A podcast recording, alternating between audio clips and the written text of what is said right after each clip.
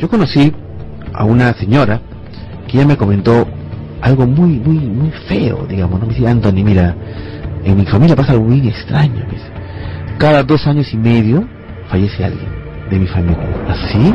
Sí, bueno, yo de repente dije, bueno, de repente será que de repente tienen familiares muy mayores, que ven ya una edad y lógicamente pues tienen que ir falleciendo. No, me dice, no, no, no necesariamente son mayores, a veces son jóvenes, pero de repente hay una enfermedad genética. No, no, no, no, no, no de, de, enfermedad, de diferentes circunstancias.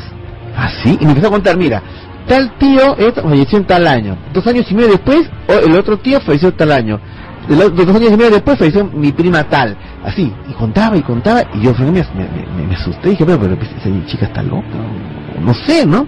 No sé, pero muchas cosas, ¿no? Y, pero estoy preocupada, me dijo, ¿no? ¿Por qué? Porque dentro de dos meses, bueno, llegamos a los dos años y medio, y ¿hay alguien enfermo? No, viste, no hay enfermo y algún mayor, no, bueno, sí, tenemos familiares mayores, pero no tanto, pero ojalá que no se cumpla. Y yo, bueno, ojalá mis deseos son que no se cumplan. ¿no? Y bueno, así terminó esta conversación, etcétera, etcétera. Me olvidé del asunto. Un día yo estaba, pasaban dos, tres meses, una cosa así. Y un día estaba viendo televisión y vi un caso de una chica policía, una motocicleta policía que iba persiguiendo a un delincuente en San Martín de Porres.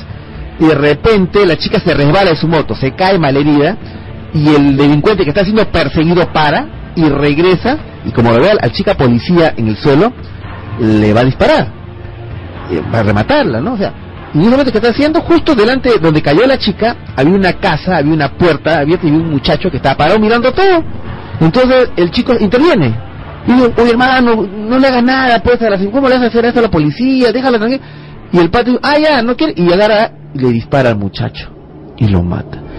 Y recuerdo que el alcalde de ese entonces declaró héroe cívico a este muchacho porque entregó su vida por tratar de salvar a la policía. No, no tenía nada que ver en el asunto, ¿no? Fue una cosa que casualidad, justo la policía cayó, de- se rebaló y cayó delante de su puerta y él estaba parado ahí, ¿no?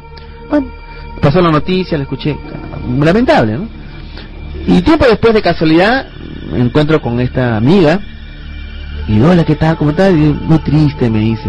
¿Por qué? Le digo. ¿Tú te acuerdas que te conté que cada dos años y medio falleció un familiar? Y falleció, me dice. ¿Ah, sí? Le digo. ¿Qué?